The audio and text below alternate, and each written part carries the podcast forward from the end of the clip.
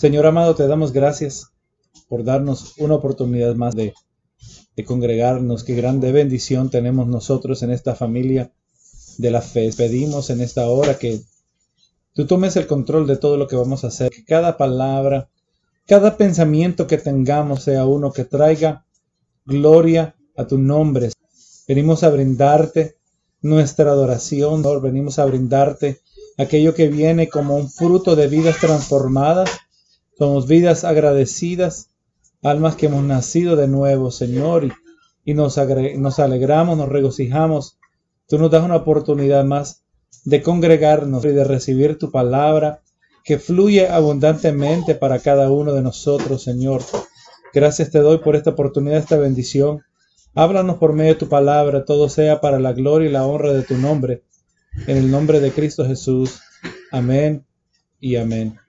Hoy, hermano, vamos a concluir este estudio, ¿verdad? Del, donde hemos mirado bíblicamente quién es el Espíritu Santo. Y pues, le recuerdo que desde el comienzo, nosotros comenzamos, a ver Una de las metas de este estudio ha estado en combatir las malas representaciones, los malos conceptos, ¿verdad? Que la gente tiene del Espíritu Santo, el papel que desempeña el Espíritu Santo. Lamentablemente, ¿verdad? Como hemos dicho, hay denominaciones enteras cuyo enfoque está en las manifestaciones.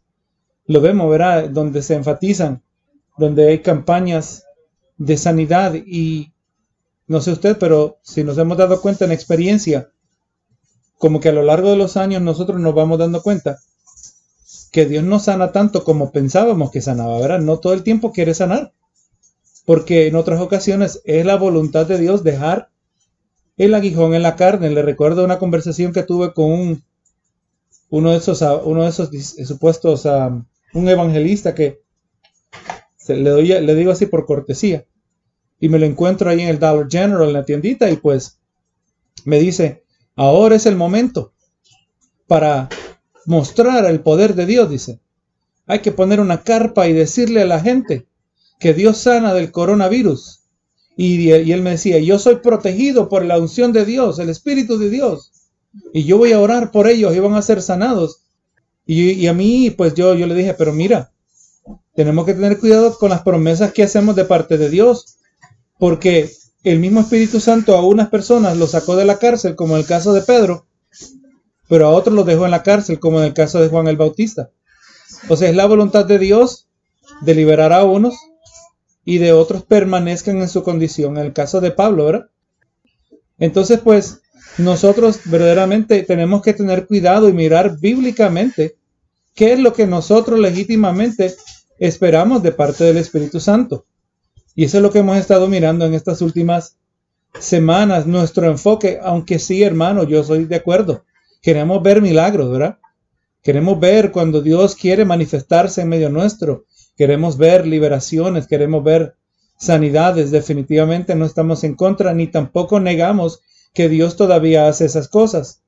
Pero vamos mirando que el papel que desempeña el Espíritu Santo es más que eso. El Espíritu Santo no es un genio donde se frota la lámpara y nos, da tres deseos. El Espíritu Santo, Gloria a Jesús, eh, eh, y aquí mi esposa me dice, ¿verdad? Que sí, que Dios escoge cuándo Él se va a manifestar, cuándo, cómo y dónde, ¿verdad? Nosotros no podemos citar cuándo Dios va a hacer algo, ¿verdad? Y pues Dios también no está para contestarnos todos nuestros deseos. No podemos reducir al Espíritu Santo a uno que contesta deseos o peticiones, como le queramos decir, sino que vamos a reconocer que el Espíritu Santo desempeña papeles aún más importantes. Y uno diría, ¿verdad? ¿Qué más importante que eso? Pero le recuerdo lo que dice Deuteronomio 13.1. Te lo voy a leer del 1 al 5. Dice, cuando se levantare de en medio de ti profeta o soñador de sueños y te anunciare señal o prodigios y se, se cumpliere la señal o prodigio que él te anunció, diciendo, vamos en pos de dioses ajenos que no conociste y sirvámosles. Dice, no daráis oído a las palabras del tal profeta, ni tal soñador de sueños, porque Jehová vuestro Dios está, esto se está probando para saber si amáis a Jehová vuestro Dios con todo vuestro corazón y con toda vuestra alma. Y entonces, eh, o sea que Dios no solo tenemos que dejar de estar buscando tantas las señales. Hay gente que solo, solo es la única manera que Dios le va a hablar es por medio de señales. Pero es más, hay ocasiones que las señales no vienen de Dios y las señales hasta se manifiestan de dentro del pueblo. Le está diciendo Israel. alguien va a venir con sueños que tiene revelaciones. Alguien va a venir con señales y se cumplen. Alguien va a venir con lo que parece ser una palabra profética de parte de Dios. Y estas cosas pareciera que se están cumpliendo. Pero de ahí viene este individuo. ¿Y cómo usted va a saber si esto es de Dios? Mire la doctrina. Mire si le dice que vaya a hacer algo contrario a la palabra del Señor, ¿verdad? La palabra nos habla, ¿verdad? Que hay una bendición a aquel que, que puede creer sin tener que ver, como se le dijo a, a Tomás, ¿verdad? O sea, el enfoque, hermano, vamos a pedir que el Espíritu Santo desempeñe el papel principal y donde nos enseña la verdad, era una de las grandes partes. Y si van a haber milagros, los milagros, las señales, los prodigios, siempre lo vamos a analizar en luz de la doctrina, la palabra del Señor. Y el Señor permite falsos sueños. El Señor permite, y cuando digo falso, no, me no quiero decir que es una farsa lo que está diciendo la gente, sino que estamos viendo cosas que se cumplan, que hasta nos quedaremos quizás con la boca abierta, ignorando, olvidando que el, eh, que el diablo también tiene poder. Pero entonces el Señor lo permite para ver si verdaderamente le amamos. El Señor lo dijo, era, si me amáis, guardar mis mandamientos. Dios es espíritu, dice Juan 24, Juan 4, 24, y los que le adoran en espíritu y en verdad, es necesario que le adoren. Tenemos que conocer la verdad acerca de Dios, ¿verdad? Y eso es eh, lo que cómo introducimos este tema. Estuvimos mirando, hermano, acerca del Espíritu Santo, que reconocemos que Él es el dador de la vida, ¿verdad? Eh, eh, uno, de los, eh, uno de los importantes papeles que desempeña el Espíritu Santo, verdaderamente, como le dijo Jesús a Nicodemo, diciéndole, ¿verdad? Que hay que nacer de nuevo en Juan 3, capítulo 3. Hay que nacer de nuevo, se refiere a esa obra que solo el Espíritu Santo hace en el individuo, por cuanto nosotros, recuerde que cuando antes de venir a Cristo estábamos muertos en delitos y pecados, estábamos llenos de mortandad. Y pues el Espíritu Santo nos lleva de muerte a vida, ¿verdad? Dice en Efesios 2.1, Él nos dio vida a vosotros cuando estabas muertos en delitos y pecados. Gloria sea el Señor.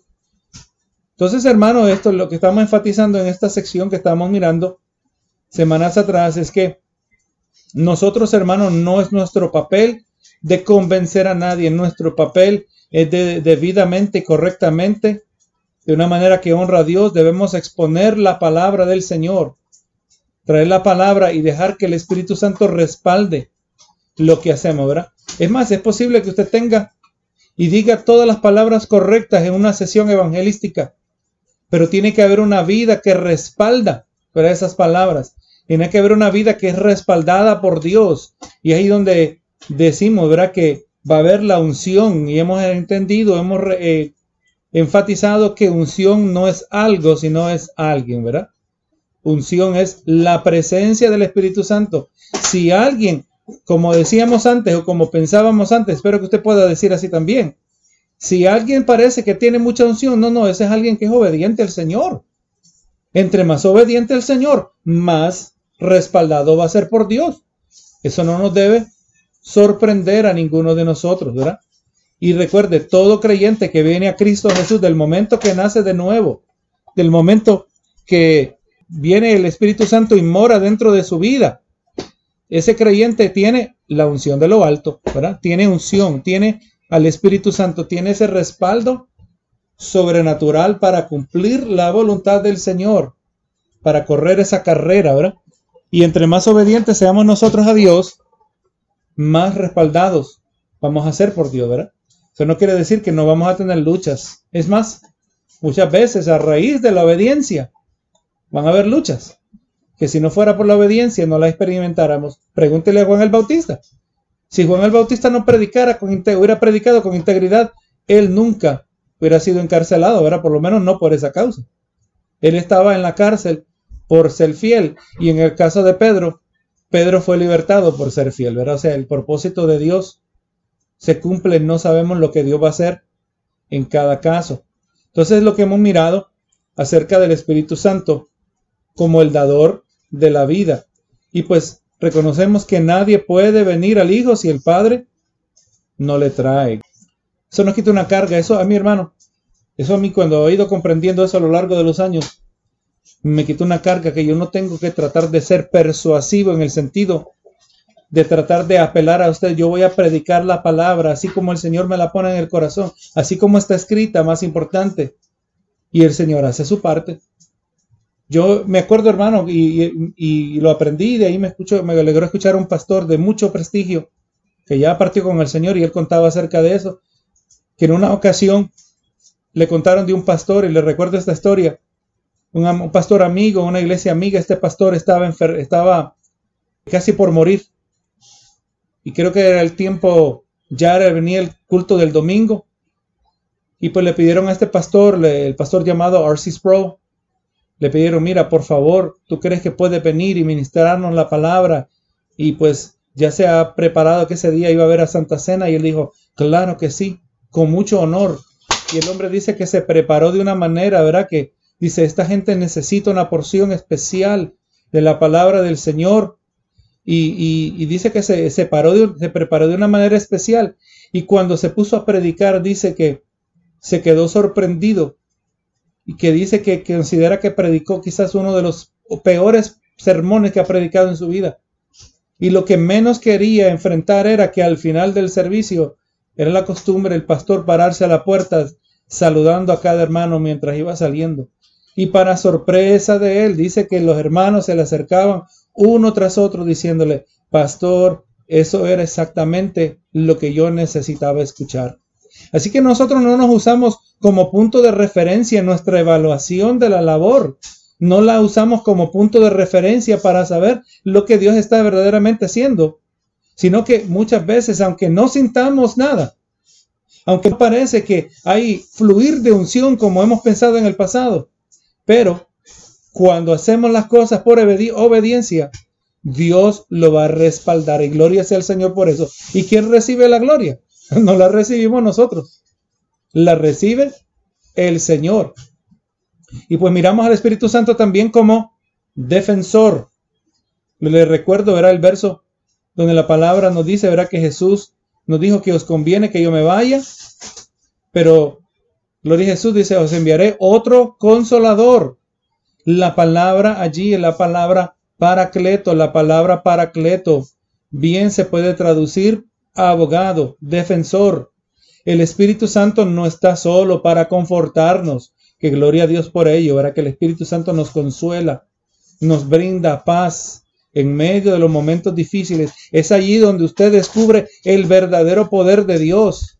¿De qué me sirve mirar milagros donde Dios sana si el Dios que sana a mí no me puede traer paz en medio de la tormenta? Más útil es la paz en la tormenta porque eso me va a mantener a mí dirigido, me va a mantener encarrilado, me va a mantener lleno de esperanza, me va a mantener a mí en voluntad, haciendo la voluntad de Dios. Y pues dice Juan 16, 33, esas cosas os he hablado para que en, en mí tengáis paz. En el mundo tendréis aflicción, pero confiad, yo he vencido al mundo. Eso tiene que ver con nuestro estatus delante del Señor. Romanos 8:37 nos habla, dice que antes que, antes, en todas estas cosas somos más que vencedores por medio de aquel que nos amó. Y le recuerdo que la victoria no es una que se evalúa basada en circunstancias. Vencedor significa, en el sentido espiritual, vamos entendiendo que no quiere decir que las circunstancias se van a mejorar. Pero yo creo, yo le voy a decir que Juan el Bautista no murió derrotado. ¿Verdad que sí? Juan el Bautista murió victorioso, porque murió en la voluntad del Señor. Murió victorioso delante de Dios. Así también, hermanos, si usted se mantiene obediente, no importa las circunstancias por las cuales esté pasando, usted es victorioso. delante de Dios, ¿verdad? Y esa es la victoria. No vamos a malinterpretar la victoria como muchos dicen que quiere decir que todo siempre va a salir bien. Ese no es el caso. Gloria sea al Señor, ¿verdad? Pero necesitamos al Espíritu Santo que nos defiende, que nos consuela, aquel que nos fortalece ante las acusaciones del diablo. Ahora que necesitamos esa defensa. Porque el diablo es el acusador de los hermanos, le llama la palabra. Miremos también al Espíritu Santo como santificador. Santificador, les recuerdo que no se le llama Espíritu Santo porque es más santo que el Padre o porque es más santo que el Hijo, sino se le llama santificador porque su enfoque en nuestras vidas es de producir santidad. En nuestra, nuestro estudio que vamos, a nuestras predicaciones que seguimos en el libro de Primera de Juan, vamos a mirar que alguien que tiene una expectativa en Cristo Jesús, alguien que está esperando que Cristo venga, un indicador de ese que está esperando que Cristo venga es que ese creyente se está santificando. ¿Verdad que la palabra claramente nos dice que no entraremos a menos que sea sin mancha y sin arruga? No podemos entrar contaminados. Tenemos que mantenernos puros, o sea, en otras palabras, santos delante de Dios. Es un proceso, una jornada, un estilo de vida para todos nosotros. El que se santifica en muchas maneras está mostrando que mantiene su esperanza en Cristo Jesús. Y pues por eso se llama Espíritu Santo. Mire lo que dice Romanos 8:29 porque a los que antes conoció también los predestinó para que fuesen hechos conforme a la imagen de su Hijo, para que sea el primogénito entre muchos hermanos. Dice a los que antes conoció, la palabra teológica es la presciencia de Dios, que Dios sabe las cosas desde antes, ¿verdad? Y como Él nos conoce, nos conoció desde antes, desde aún desde antes de que existiera el tiempo, desde antes que hubiese antes, y nos predestinó, ¿verdad? Él predestina a sus hijos. O sea, él ya tiene preparado un camino para sus hijos. Él no predestina a los incrédulos, por cuanto los incrédulos, si no se arrepienten, ya tienen asegurado, no hay nada que cambie, ¿verdad? Su, su lugar designado ya será el lugar de condenación. Pero como Él ya nos conoció y también nos predestinó, Él ya tiene un propósito. Y es por eso que el creyente en esta jornada de santificación, va a buscar la voluntad de Dios. Vamos a hacer preguntas para ser dirigidos por el Espíritu. Vamos a preguntar, Señor, una persona que está queriendo seguir la voluntad de Dios, una persona que quiere santificarse, va a tomar decisiones en luz de cómo cada decisión, cada paso que da va a afectar su vida santa. Oye, ese trabajo lo agarrara o no, pero es que si ese trabajo lo agarro, ese me va a afectar espiritualmente. Vamos a tomar esas consideraciones. Y no solo eso, pero le vamos a preguntar a Dios, Señor, ¿Me conviene ese trabajo? Y Dios no es que dice, ah, mira, hay varias opciones, en este salario hay mejor, en este trabajo hay mejor salario, pero este tiene mejores beneficios. Dios dice, ah, mira, mejor agarra el de mejores beneficios. No, no se trata de eso. Dios está mirando algo mucho más amplio, algo mucho más importante. Y le está mirando, este te va a afectar de esta manera espiritual, este te va a bendecir, este te va a ayudar, este te va a ayudar a depender de mí.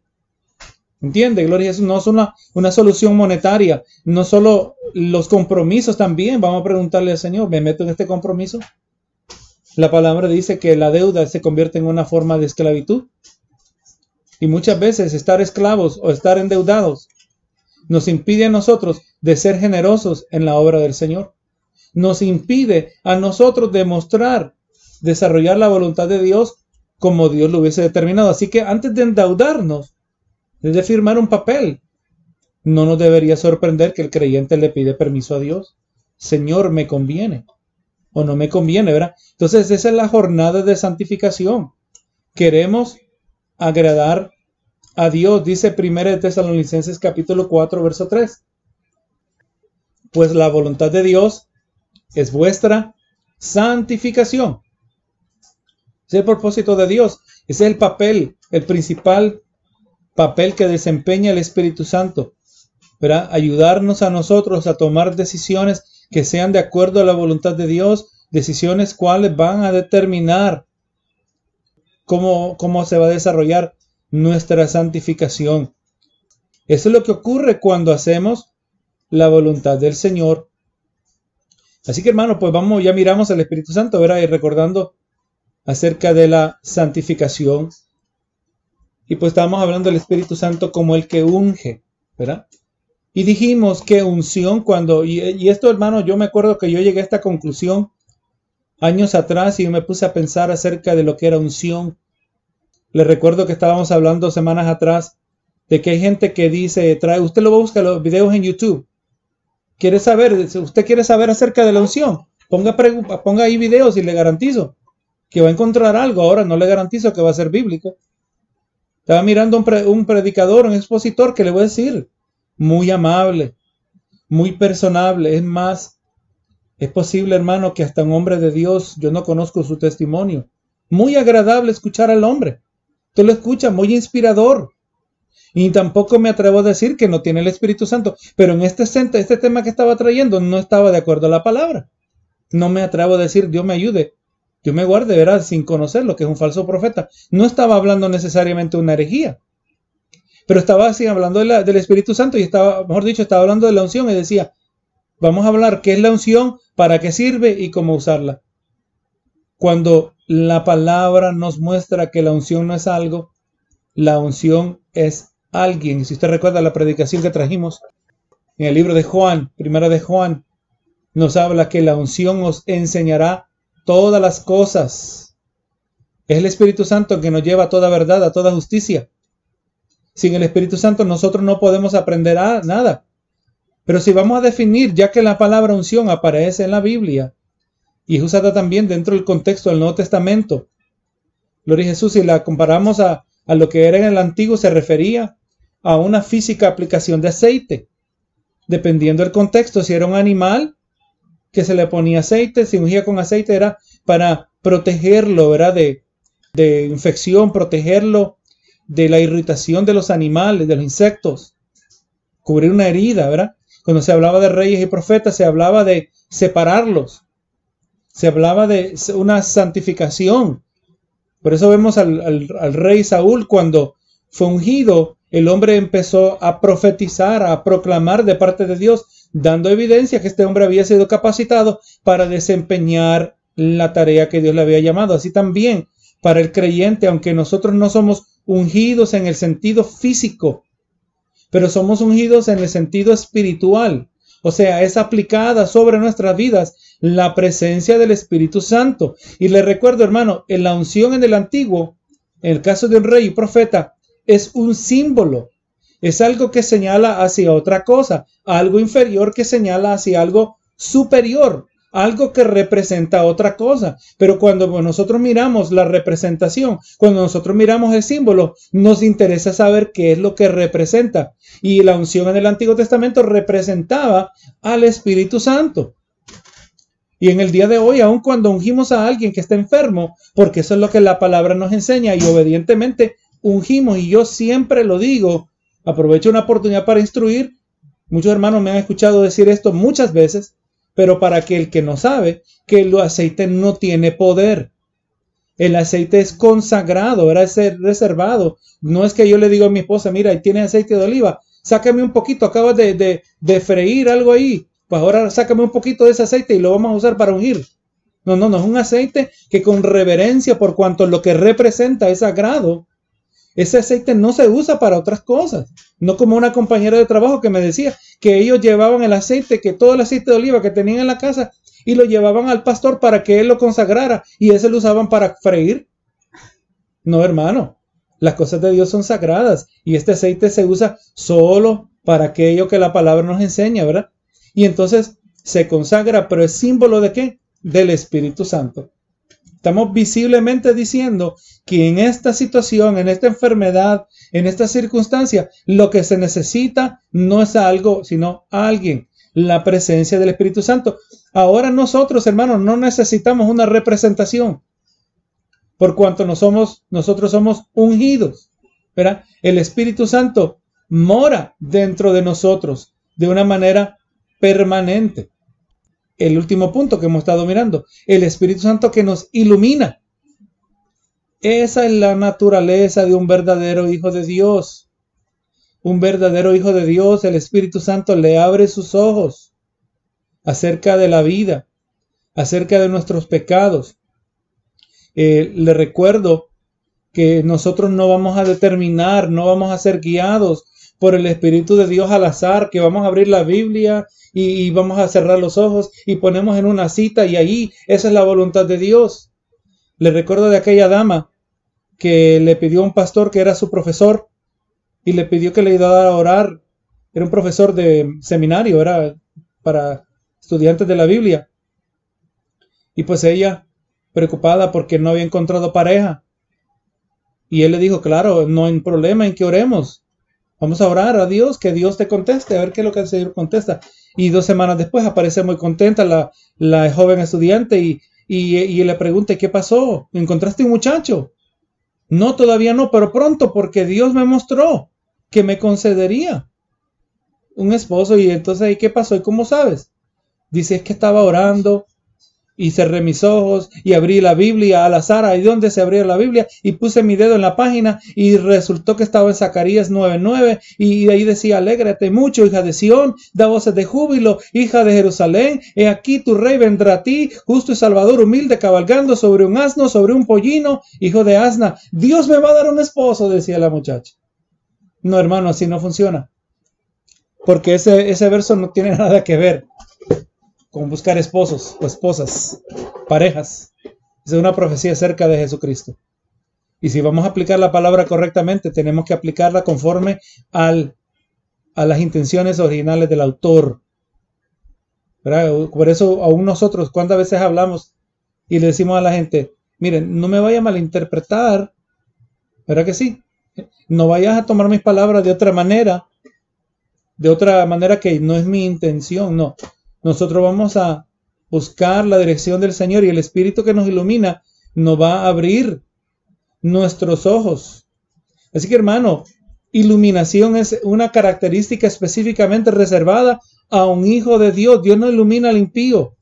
Y resumiendo pues este tema que hemos mirado, podemos decir que iluminación en su nivel más básico es una aclarada comprensión acerca del pecado. Sin este conocimiento, toda otra cosa no tiene sentido, no es importante. Mire lo que dice el Salmo 119, verso 130. El Salmo 119 se dedica completamente a glorificar a Dios acerca a la, a la luz o a raíz de su, la revelación de su palabra. Dice Salmo 119, 130, dice, la exposición de tus palabras alumbra y hace entender a los simples. Le recuerdo también el pasaje donde Jesús oró por sus discípulos para que se le abrieran los ojos y comprendieran las escrituras. Cuando nosotros comprendemos las escrituras, vamos a comprender la realidad acerca de nuestra naturaleza y la realidad acerca de la naturaleza de Dios. El incrédulo no goza de este beneficio y cuando la palabra de Dios entra en el corazón de la persona, le brinda luz y comprensión. Por ejemplo, hermano, meditando acerca de este asunto de las protestas del movimiento protestando contra el racismo y estamos nosotros en contra del racismo, le voy a decir, pero tampoco vamos a salir a protestar.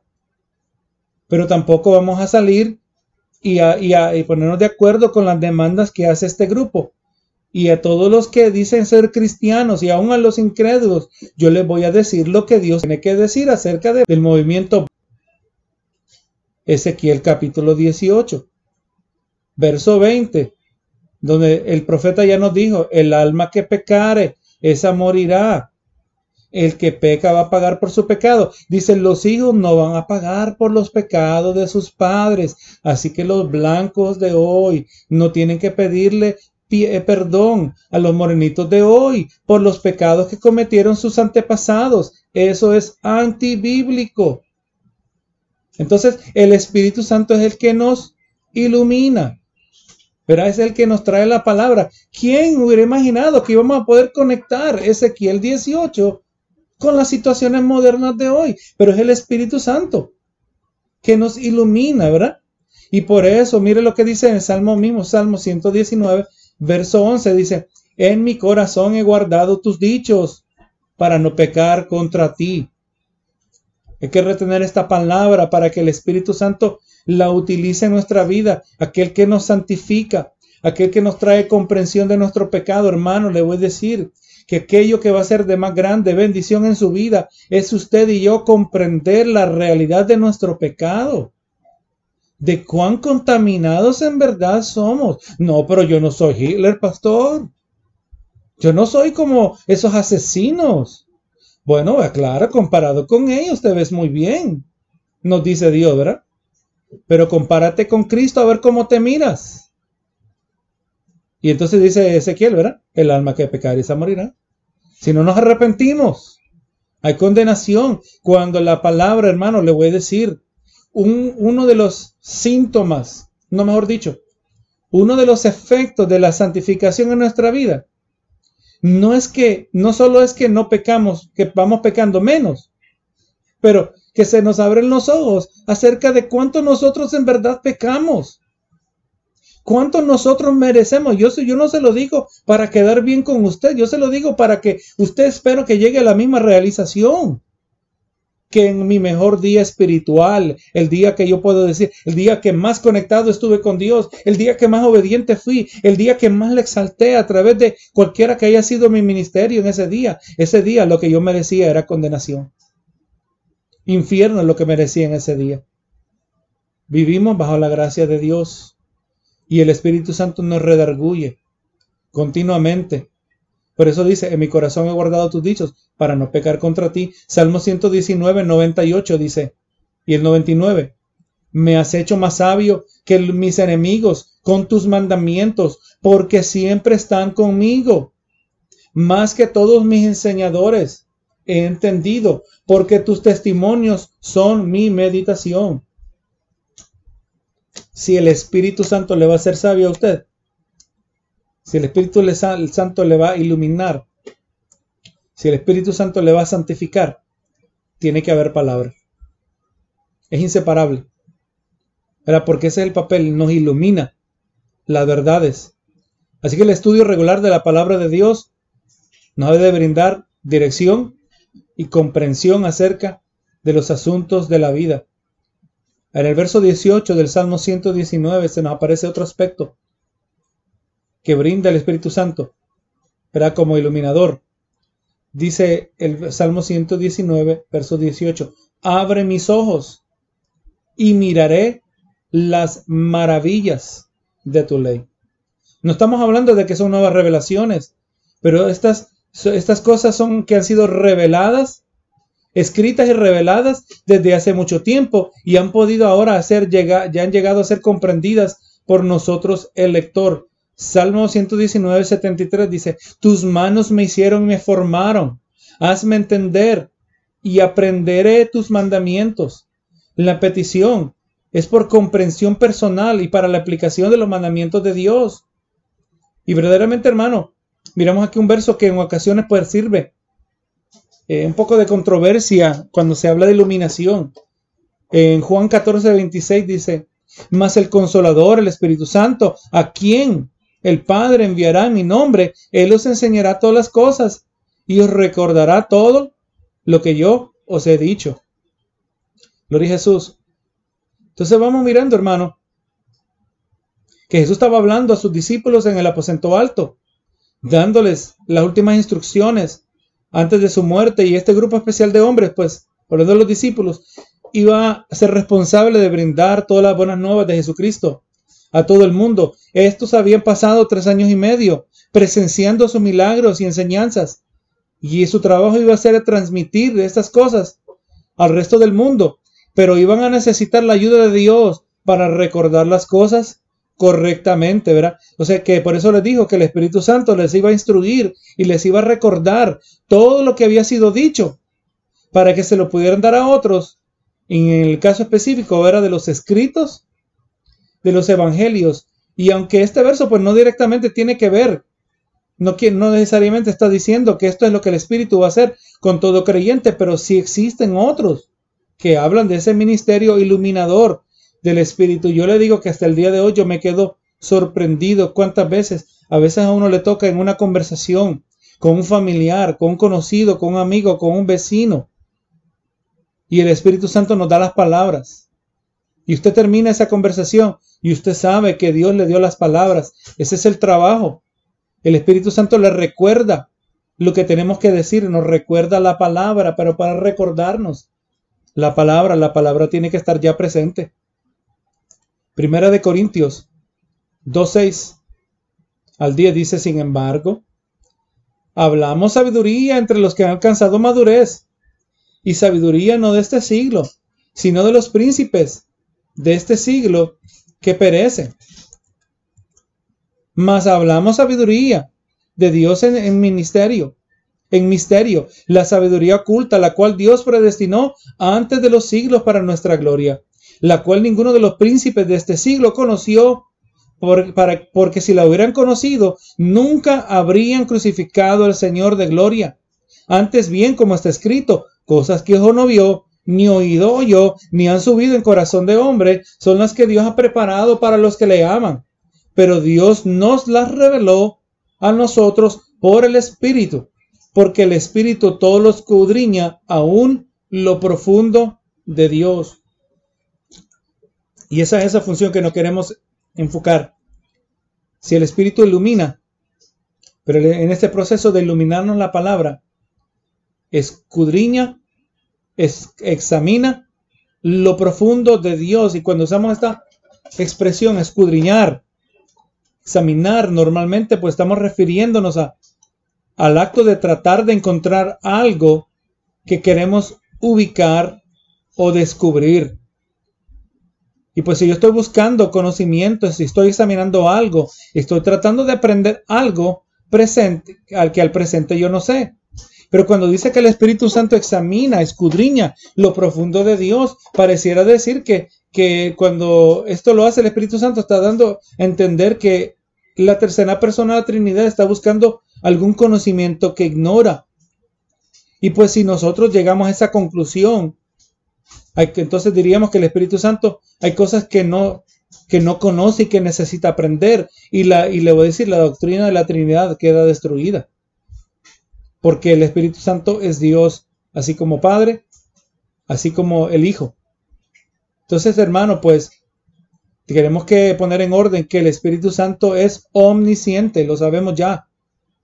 Él no examina las profundidades de Dios para aumentar su conocimiento, pero podemos concluir que Pablo nos está diciendo que el Espíritu Santo examina las profundidades de Dios para nosotros.